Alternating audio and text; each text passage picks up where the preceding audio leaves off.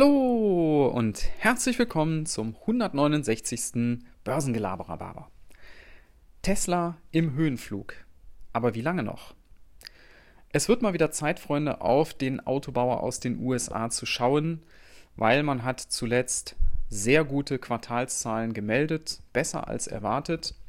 Der Gewinn lag bei 1,6 Milliarden Dollar. Das sind 400 Prozent mehr als im Vorjahreszeitraum. Zudem hat man den Umsatz um 60 Prozent gesteigert auf 13,8 Milliarden US-Dollar. Und nur am Rande, auch das Bitcoin-Investment von Tesla rechnet sich immer mehr. Sie haben ja Anfang des Jahres 1,5 Milliarden Dollar in Bitcoin investiert. Da lag der Kurs bei, ich meine, so um die 20.000, selbst wenn es 25.000 waren. Und das Ding hat sich mittlerweile fast verdreifacht. Ja, und drumherum gibt es natürlich auch eine Menge guter Nachrichten. Man hatte kürzlich den Tag der offenen Tür in der Gigafactory Berlin. Elon Musk war da und das Werk soll tatsächlich noch in diesem Jahr mit der Produktion auch starten. Das ist alles fertig soweit. Ich habe mir die Bilder mal angeschaut, sah wirklich prima aus. Das Werk in Austin, Texas steht auch kurz vor der Eröffnung. Ihr wisst vielleicht, Tesla hat ja auch seinen Hauptsitz aus Kalifornien wegverlegt nach Texas aus steuerlichen Gründen und auch das dürfte sich mittelfristig in der Kostenstruktur niederschlagen. Ja, und die Verkaufszahlen, wenn man da mal drauf schaut, sind auch wirklich hervorragend. Das Model 3 war in Deutschland zum Beispiel im September das meistverkaufte Elektroauto mit großem Abstand. In China verkauft sich das Model Y wie geschnitten Brot. Wie geschnitten Brot.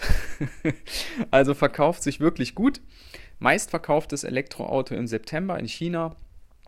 Und da kann man das wirklich so durchgehen. Man sieht einfach, diese Dinger sind gefragt. Und jetzt stellt sich natürlich andersrum die Frage, kann das so weitergehen und wie lange kann das so weitergehen? Weil die Aktie ist mittlerweile auf ein neues Allzeithoch geklettert. Seit Wochen geht es immer weiter bergauf. Und man hat mittlerweile eine Marktkapitalisierung wieder erreicht von über 800 Milliarden Dollar. Das ist sechs bis siebenmal so groß wie VW. Das KGV für das nächste Jahr liegt bei weit über 100 und das Kursumsatzverhältnis bei deutlich über 20. Und das sind natürlich per se immer schon Zahlen, wo man denkt, das ist doch alles total überteuert. Aber okay, so ist das bei Tesla mittlerweile.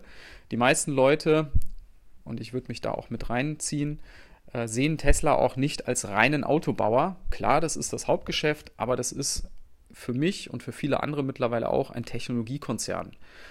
Autonomes Fahren, künstliche Intelligenz, ähm, jetzt wollen sie demnächst noch einen Roboter bauen, die ganze Solartechnik, Batteriespeichersysteme und so weiter. Also von daher muss man das schon auch ein bisschen anders bewerten.